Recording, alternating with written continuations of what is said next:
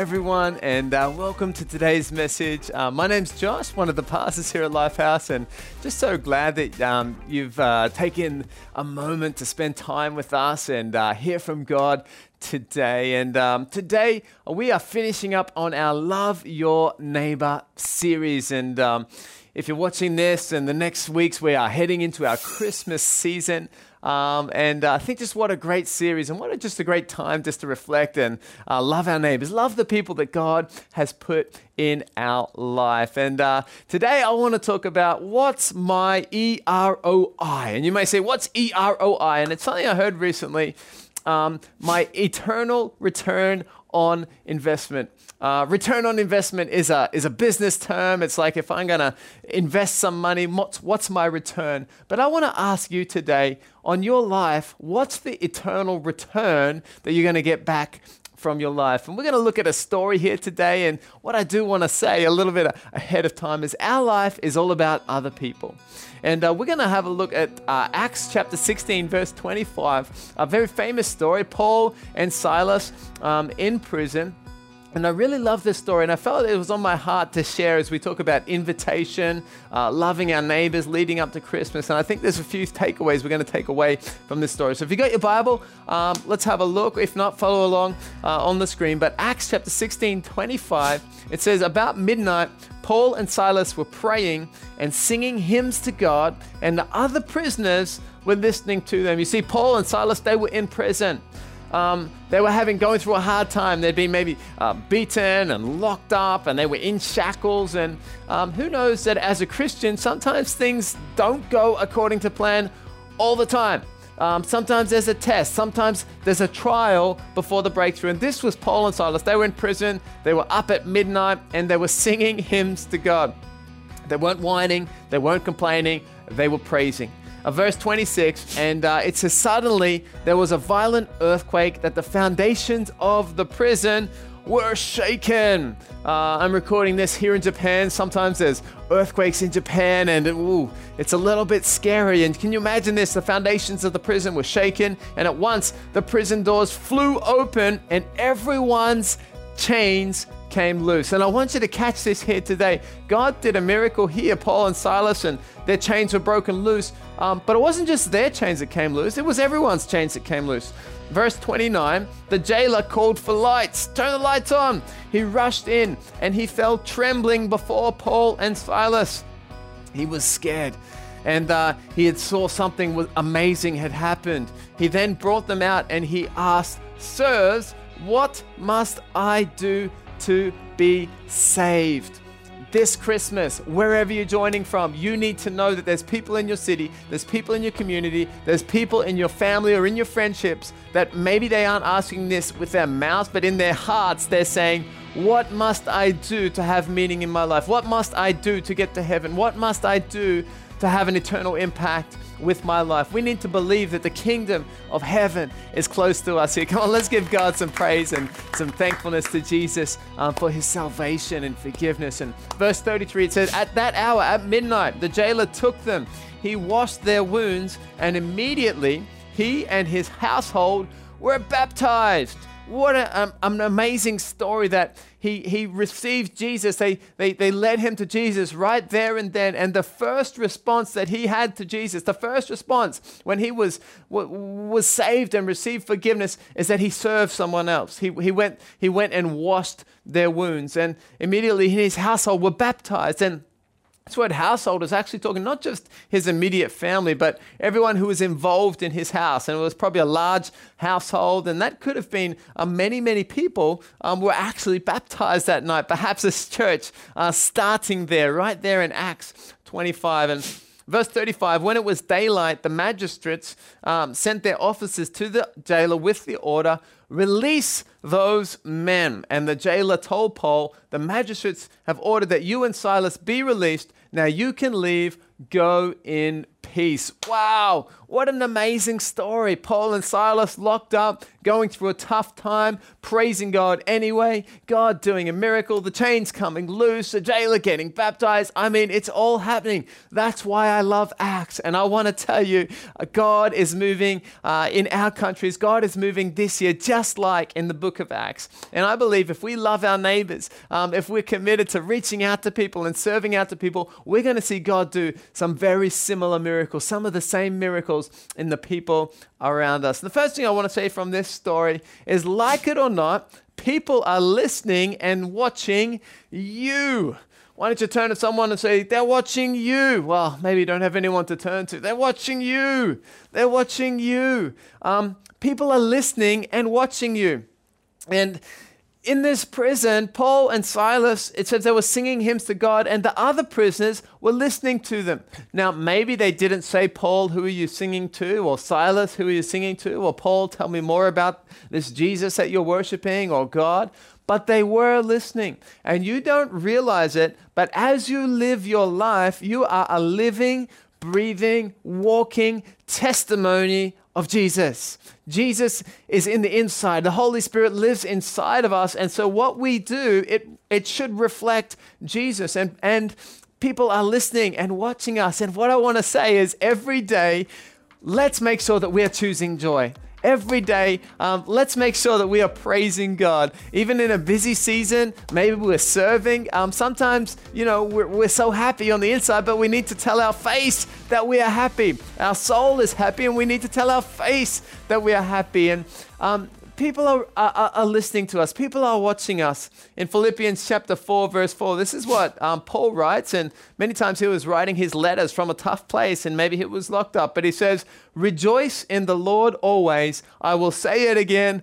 Rejoice. Everyone, why don't we say rejoice? Or maybe you can type it out here today rejoice. Um, come on, let's know that our joy around us and our praise and our attitudes can affect people around us. Um, a few years ago, uh, uh, and uh, I pastor here uh, in Yokohama, in Japan, and our churches are growing, and people coming to, to church. And a few years ago, I was at immigration, and um, who knows that immigration is not somewhere where you voluntarily go, right? You only go when you need to renew your card or renew your visa. You don't really want to go and line up and and sometimes the lines are really long. So I'm in immigration and I've, I've bought all the paperwork and I need to renew my visa. I needed to do something. I can't quite remember. Um, but I'm there in line. I get to the front of line. I've got all the paperwork. I've got everything. Um, I'm looking forward. I've you know spent a long time lining up and I'm I meet the person, hand all of my paperwork, and they say, "Oh, well, sorry, you didn't bring this particular document. So you're going to have to go home and bring it back again. Has that ever happened to anyone before? You've gone there, you've lined up, you've been there, you get to the front of the line and they say, sorry, you're in the wrong line or you need something else. And, um, and in that moment, I had a choice do I choose joy or do I get a little bit, a uh, little bit, a uh, little bit snappy with this person? Do I represent Jesus in this moment, um, or do I represent my flesh? And I'm sure we've all done that, and I've made many mistakes in this area. Um, I'm sure, but I actually remember at this time thinking, I'm mad right now. I mean, I've got all the paper that, on the list that they sent me, the English list that I have here. It has everything, but you know, there was something that I was missing, and I knew this person in front of me didn't design this. It wasn't their fault. Um, and I was trying to tell my heart that. And so I kind of said, okay, thank you. I'll go home and I will take an hour to get home and then I will bring it back. And, and, uh, I'm, you know, of course. And I made that choice and oh, okay, all right, all right. I understand. And as I talk, as I turn around, I kid you not, I'm turning around and the person behind me is from our church the person there who's lining up behind me um, is from our church. And they said, Hi, Pastor Josh. Um, and I remember just thinking, well, hello, but I remember thinking, wow, I'm so glad that I didn't get mad, or I'm so glad that I didn't cause a scene there because I wouldn't have been reflecting Jesus in that moment. And I really want to encourage you every day as we choose joy, people are going to be attracted to us. As, every day, if we enter these gates with gladness, not with madness, not with sadness, not with badness, but if we enter every day with gladness, I believe just like Paul and Silas, um, people are going to be open to the gospel. And so, as we love our neighbor, what we can do is actually reflect Jesus every day. First Thessalonians chapter 5, 16, once again, Paul writing, he says, Rejoice always, pray continually, give thanks in all circumstances, for this is God's will for you in Christ Jesus. And uh, I want to encourage you in the lead up to Christmas. Maybe there's been some things. Maybe we need to tell our face to smile. Um, maybe we need, just need to um, have a better attitude sometimes. Or maybe at, on a Sunday we're all happy and, and, and doing well, but on a Monday we, we, we shift a little bit. I want to encourage you. Let's carry Jesus into the workplace with us. Um, let's have this, this determination. I'm going to choose joy. I'm going to praise always. The second thing I want to say um, is that people respond to our story. They respond to what God is doing in our life or what God has done in our life. And sometimes the temptation um, as a Christian or talking to people about Jesus is, is not to necessarily share our story or what Jesus has done, um, but it's maybe trying to teach uh, people about Jesus or, or, or, or, or, or convince people. And I want to tell you the most powerful thing that you have to bring other people to Jesus, the most powerful thing that you have to invite someone to church, to invite someone to come and hear about Jesus, is actually your story. Um, there's a great quote um, that says, People don't care how much you know until they know how much you care. And uh, living out our story and doing life with people is actually one of the best ways that we can have um, a, a, an impact on our neighbors and love our neighbors and invite people to come hear about Jesus. Psalm 66, verse 16, puts it like this It says, Come and hear, all you who fear God. Let me tell you what he has done for me. Um, there's a big difference in this phrase of, Let me tell you what God wants to do in your life, or let me tell you what you should know, and let me tell you what God has done for me. You see, um, when you tell someone something, they can believe you or not believe you, but when you tell someone about something that God has done personally in your life, um, they've it's your story, and so you you really um, can tell someone how much um, God has done in your life. There's one of our great connect groups and um, a connect group leader in our church um, his name is John, actually, or and uh, well, he's part of a Connect group. And um, uh, he, he, said the other day in Connect group, he says, "Does anyone have like a chainsaw or a cutting tool?" And and we were like, "Why do you need that?" And um, he said, "Well, um, there's a there's an old lady that lives next to me in my house, and I just found out that her husband passed away, and we've been praying with her that her husband, um, you know, was have a peaceful ending. They were very old, and his husband has been,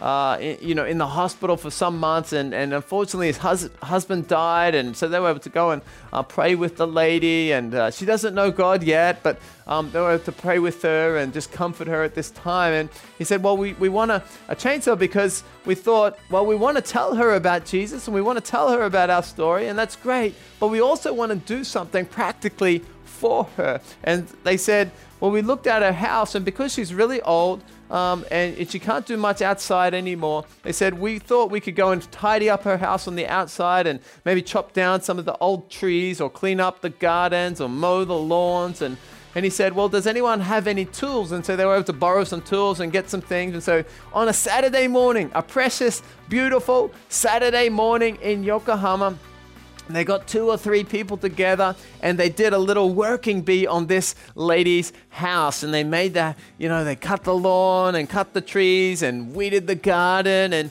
and really, they weren't trying to, they weren't you know, trying to force Jesus on, on her or anything like that, or invite her to church or, or, or, or, or share anything. They, they were just loving on her and just doing um, what Jesus would have done, just, just being a help. They were actually showing her how much they care um, before they showed her how much they knew. And so they did a whole morning of that. And then they were able to have some tea or some time and where they able to talk about Jesus and um, invite to Christmas or things like that. And so now they have just a wonderful relationship. And her heart is so open now um, to Jesus or so open to them right now. And so I really want to encourage you. People don't um, care how much you know until they know how much you care. And so let's be there for people. Um, let's make genuine friends. It's so exciting um, in this uh, season right now. We're able to meet more people that we're finding that people are so open. We're meeting people in Starbucks or on the streets. And it's not just about inviting someone, hey, you need to come to church with me this Sunday, but it's, hey, what's your name and where are you from and what's your story? And right now, people really respond to this. Um, Jesus says in Luke chapter 8, 39 to his disciples, he said, uh, well, not to his disciples, after he'd healed someone, um, he said, Return home and tell how much God has done for you. And if you imagine that Jesus is just speaking those same words over your life here today, return home and tell how much God has done for you. And the man went away and told all over town how much Jesus has done for him. Um, I want to ask you today, what's your story? What has God done for you? Um, if God's done something for you today, why don't you lift up your hand or why don't you give a little hand emoji uh, in the comment section today if God has done something? And I think we would all agree that God really has done so many things. I, I think about my life and knowing Jesus and uh, Yuki and I and our family and our kids' life. I mean, God has just done so many things, so many different miracles. I mean, you know, people probably go tired of always talking about the different things that God has done in our life and so many things. And Jesus is saying, if God has done something great in your life, why don't you go and tell someone else about it? Um, and notice Jesus doesn't say, go and tell people about me or go and go and tell them that they need to do this or go and tell them they need to improve in this area. No, just go and tell people what God has done for you and people are attracted to that. Just go and have a great attitude and praise God and share your story with people and people will respond. People will ask more and then you have an opportunity for invitation as we love our neighbors this month. And third thing I want to say um, uh, here today is what is the only thing that you can take to heaven? I want to ask you a question. What's the only thing you can take to heaven? And I think we would say, well, I can't take uh, I can't take money to heaven. Um, I can't take my phone to heaven.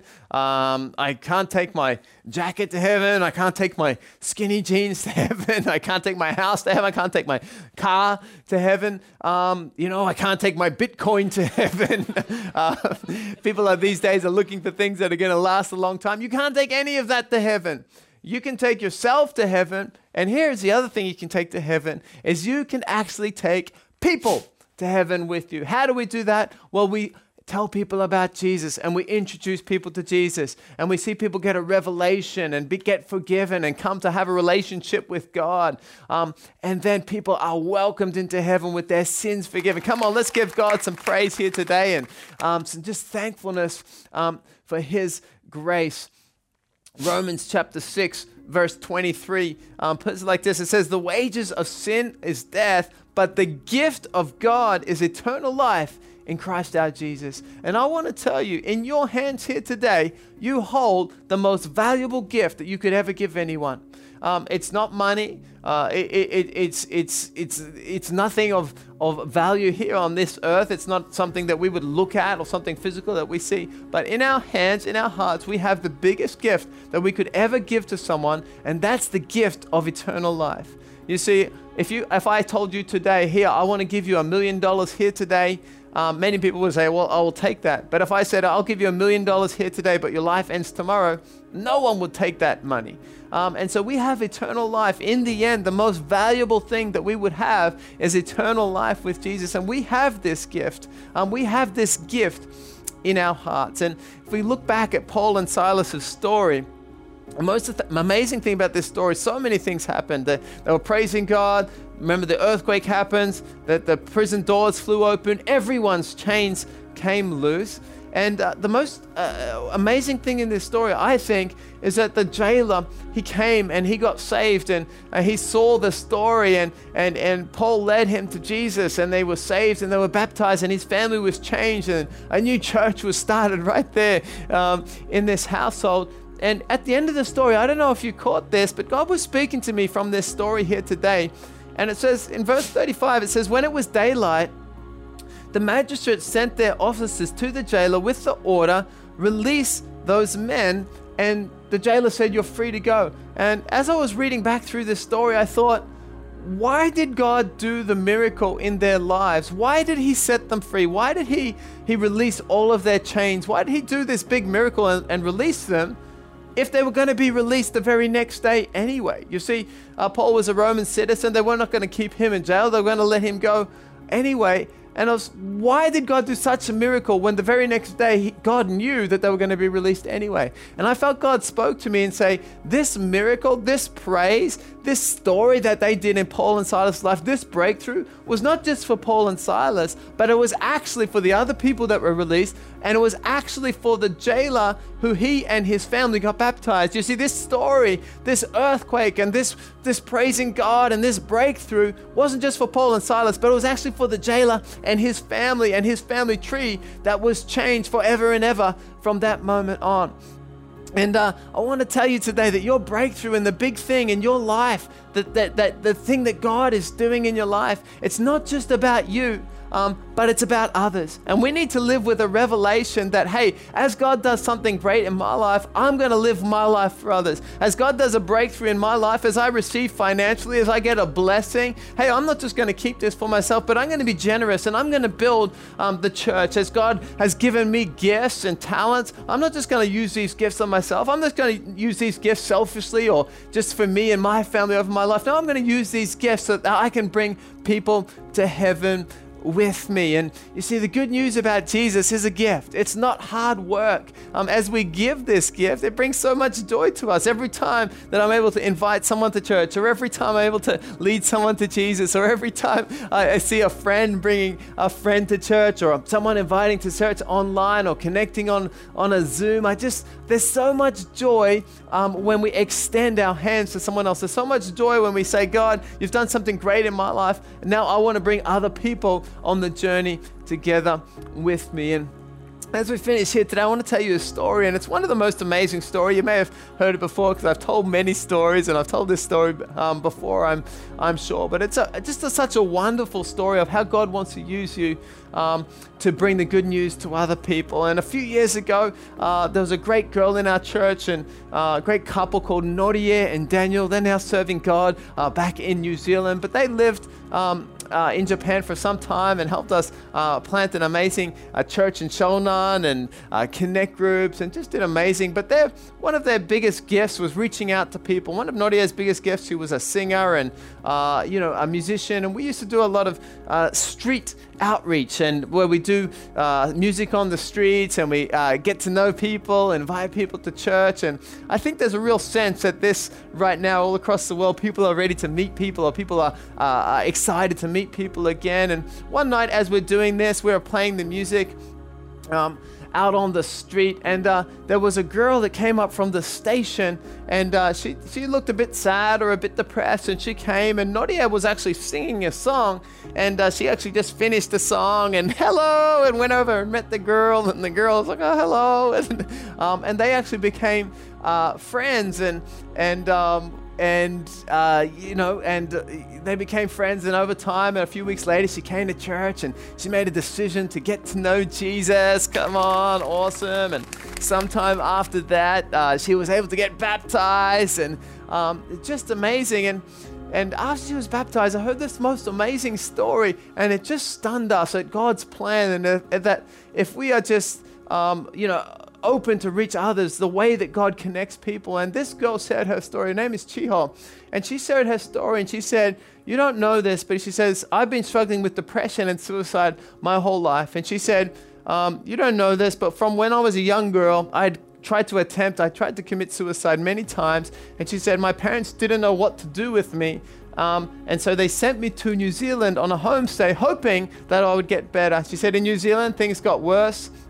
Um, and I, I, I, tried to take my own life in New Zealand, but she said there was a wonderful Japanese lady in New Zealand who had lived in New Zealand a long time, and she was a Christian, and she really loved me. And um, she, she invited me to church one time, and, and I didn't really want to go, but she, I, I felt her love. And she said that lady took good care of me and actually even brought me back to Japan um, when I was depressed to be back with my parents. And, um, and she said, I was really grateful to that lady. And I, I knew she loved God, but I didn't understand. I didn't want to go uh, to church with her. And she said, well, I, I moved to Yokohama. I became a student. And she says, but I was so depressed. And she says, that night, that Nadia met me uh, in the street live in the street band. She said I was actually going to commit suicide. I just went to the doctor. I'd gotten pills. I went to another doctor. I got the same pills, and I was heading down to the train tracks when I heard laughter, when I heard joy, when I heard praise up at the top of the station. And she says, as I was going down to the train tracks, possibly for the last time in my life, she said, I turned around and I went back up to the source of the laughter. She said, I wasn't attracted to the singing, I wasn't attracted to the people necessarily. I was attracted to the laughter, to the joy that they were showing. And as I went up there, Nadia saw me and she looked in my eyes and she came and talked to me and she said, I wanted to have what she had. And she said, uh, That's why I made a decision. And she said, I received Jesus from that moment. Um, things started to get better. Life was not without struggles, but I got better. I made a decision to believe in Jesus. I, I stopped the pills. I, I, I, I got baptized. I love Jesus. And she said, After I got baptized, I rang that lady in New Zealand, that old Japanese lady who helped me, who was a Christian. And I said, Hey, I, she said, I, I want to tell you that I made a decision um, and I got baptized and I'm now a Christian and I love Jesus. And she said, on the other end of the phone, the lady in New Zealand just went quiet and started crying. and she said, she said, why are you crying? And the lady said, what church do you go to? And she said, I go to a church called Lifehouse in Yokohama. And the lady started to cry more in New Zealand. She said, um, and she said, "Why is it not a good church?" And the lady, she, the, the lady on the, in New Zealand said, "No, no, no, no." She said, "It's a great church." She said, "I know it's a great church because my son, my daughter, Norie, and her husband go to that church." And this time all started crying. She said, The person who met me at the top of the station, her name is Nadia. And she asked Nadia, Nadia, is this your mum? And it turned out that that old lady who had helped her, well, not old, but that lady who had helped her in New Zealand was actually Nadia's mum many a few years before that. And there was actually Nadia who met her in all the way over in Japan some years later. Come on, let's give God some praise for that amazing story. I want to tell you there's power in your story, there's power in your testimony, there's power in your joy. And as we head into Christmas, come on, let's be living for eternity. Let's not just be living for a return in our own life here today, let's be living for an eternal return. Um, as we finish here today, I want to say what we do in Jesus' name is going to show up in heaven these next few days or these next few uh, weeks as we invite someone to Christmas, let's know that we can actually change someone's life forever. And just three things as we pray here today, I want to leave you with. Number one, be an inviter. Um, let's be a person who's always inviting someone to church, always inviting someone to come hear the good news about Jesus. Um, if we have an opportunity to invite, let's invite. Let's be sharing. Uh, even in the online messages, let's be liking and, and getting this out to as many people as we can. Number two, um, let's be ready to share our story. Um, can you share your story in 30 seconds? Can you share the life change that Jesus has done in your life in a few seconds? Because sometimes 30 seconds is all we have with someone. We meet someone at a restaurant, we meet someone in an elevator, we meet someone on the way to work.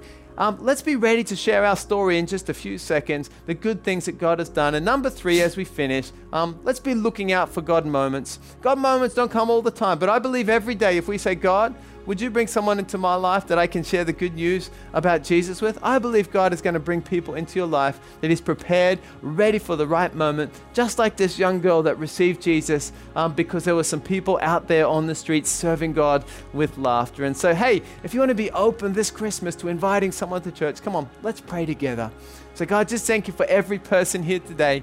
Um, God, thank you that you want us to be inviters. Thank you that you've given us amazing gift, but that gift is not just for us, that we can multiply it and we can give it to others. Thank you that your forgiveness is not through hard work and it's not through uh, it's not through things that we have to do, but it's because we love you, God. And so, God, help us just be full of joy and full of praise like Paul. And, and God, we just pray for amazing stories, for people's chains to be released this Christmas. God, we just pray for so many people to come into your house, come into your kingdom kingdom in this next season. And we pray this in Jesus' name. Amen. Come on, let's give God some praise here today. And just lastly, if you're watching this, I just want to tell you that God loves you. He's got a great plan for you, and uh, He cares very much about you. He cares about your story, He cares about your family. And if you want to get to know Jesus here today, if you want to receive forgiveness, in your life. I'm going to count to three and say now. And at that time, if you want to respond or if you want to lift your hand up, um, I would love to pray with you here today. But if you're saying, Josh, I want to get to know God, I want to, I want to receive all that Jesus did for me on the cross, I want that new start here today, then when I say now, let's pray together. One, two, three, now. Dear Jesus, I believe in you. Thank you for forgiving me. Come into my life and I will follow you. Come on, let's celebrate with all these people here. And uh, hey, if you made that decision today, uh, well, congratulations. Uh, our, our Next Steps team would love to help you in your next step. So make sure you follow the link and the instructions uh, below. And uh, congratulations on an amazing decision. Well, have a great week, everyone. Come on, let's be inviting. Let's get the good news about Jesus out into our communities, out into our cities. Let's have a wonderful end to the year, a wonderful Christmas season. And we'll see you next time. God bless.